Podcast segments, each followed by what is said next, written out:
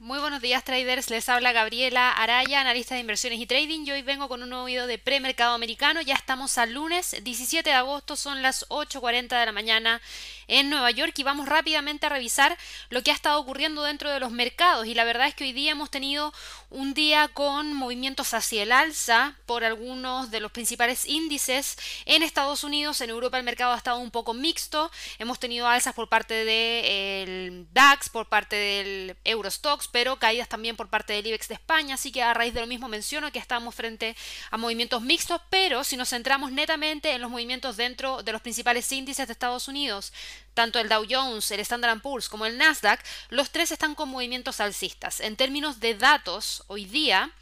les quiero mencionar lo siguiente. Eh, lo que conocimos muy temprano el día de hoy fue, los, fue que China inyectó 101 mil millones de nueva liquidez a través de una línea directa de crédito a mediano plazo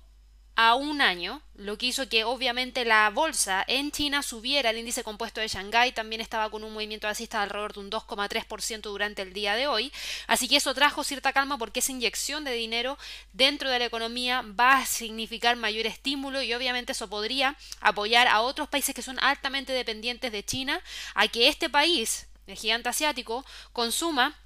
más materia prima o eh, genere más importaciones desde esos países que, vuelvo a repetir, son altamente dependientes de China. Por otro lado, el movimiento no ha sido tan fuerte hacia el alza por parte de los principales índices en Estados Unidos a raíz de qué? A raíz de que mientras conocíamos esta noticia teníamos a Donald Trump firmando una segunda orden ejecutiva que requiere que TikTok deshaga sus operaciones en Estados Unidos en los próximos 90 días y sugirió que podría haber más acciones contra otras empresas en China y además también mencionó que eh, se iba a endurecer las restricciones sobre Huawei y va a evitar que obtenga semiconductores sin una licencia especial. Así que a raíz de esto mismo también hemos tenido cierta detención de los movimientos hacia el alza. Son noticias políticas las que les acabo de mencionar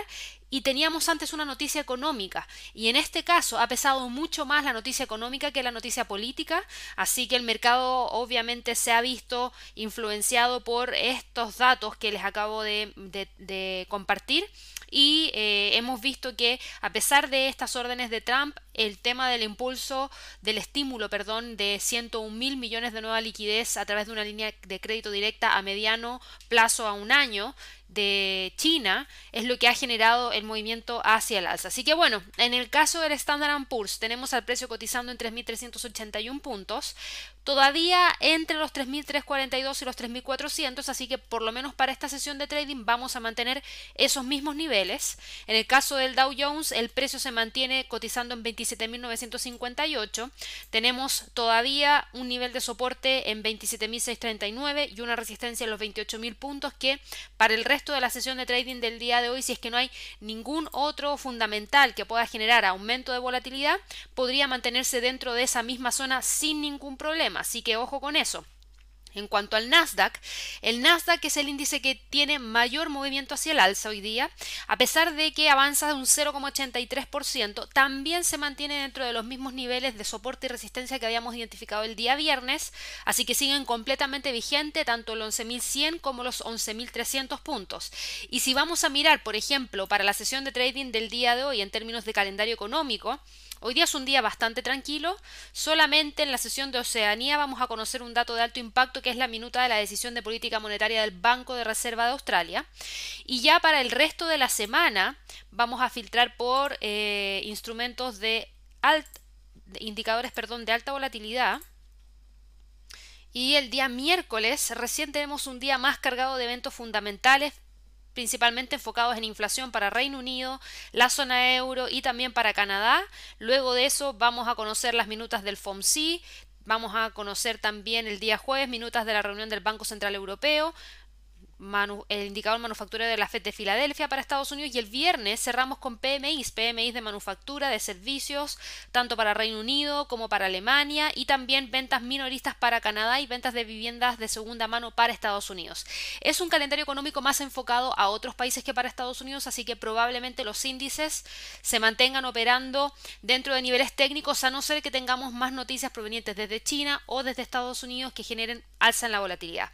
Para el mercado de divisas el euro dólar, fíjense en lo siguiente, hoy día continúa con el movimiento alcista que tuvimos durante el día miércoles, jueves y viernes de la semana pasada. El precio cotiza por sobre el pivote semanal, por ende estamos con un sesgo hacia el alza, pero tenemos al precio detenido dentro de los mismos dos niveles que habíamos identificado entre los 1.17 y 1.19, que son los niveles que podría mantener durante la sesión de trading del día de hoy. Para la libra dólar, la libra dólar también está tratando de dar la pelea para continuar con el movimiento hacia el alza. Cotiza en torno a los 1.30,82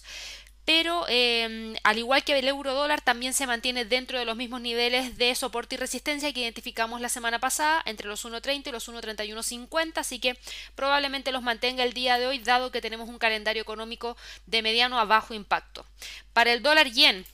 dado que ha crecido en cierta medida la incertidumbre dentro de los mercados por las tensiones entre China y Estados Unidos con esta nueva orden ejecutiva de Donald Trump, la segunda que ya emite contra TikTok, y por otro lado esta, este endurecimiento de las restricciones sobre Huawei, es que tenemos al dólar frente al yen cayendo porque el yen nuevamente es demandado como instrumento de refugio y eso hace que el dólar pierda terreno frente a esta otra divisa, así que hace sentido que hoy día caiga, cae alrededor de un 0,30% y cotiza en este momento en 106,22. Para las materias primas, fíjense en el petróleo. El petróleo ha continuado con el retroceso desde el día jueves de la semana pasada el precio de este instrumento ahora cotiza en 41,82 y se mantiene dentro de la zona que habíamos identificado entre 41,50 y 42,50 que podrían ser los niveles para esta sesión de trading del día de hoy. Finalmente para el oro, el oro a raíz de la incertidumbre que les acabo de mencionar vuelve a repuntar, va con un avance de un 0,86%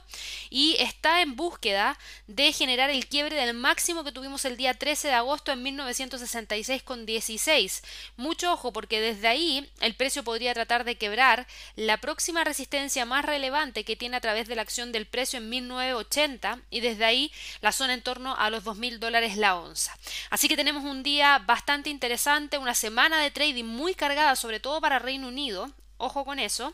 porque la libra podría verse impactada con mayor volatilidad, así que los dejo a todos invitados a que puedan unirse al Live Trading Room junto a Javier Rojas el día de hoy a las 9.30 hora de Nueva York. Recuerden que es de lunes a viernes, apenas abre la bolsa en Estados Unidos, así que espero que tengan una excelente sesión de trading y un muy buen comienzo de semana. Nos vemos mañana. Hasta luego.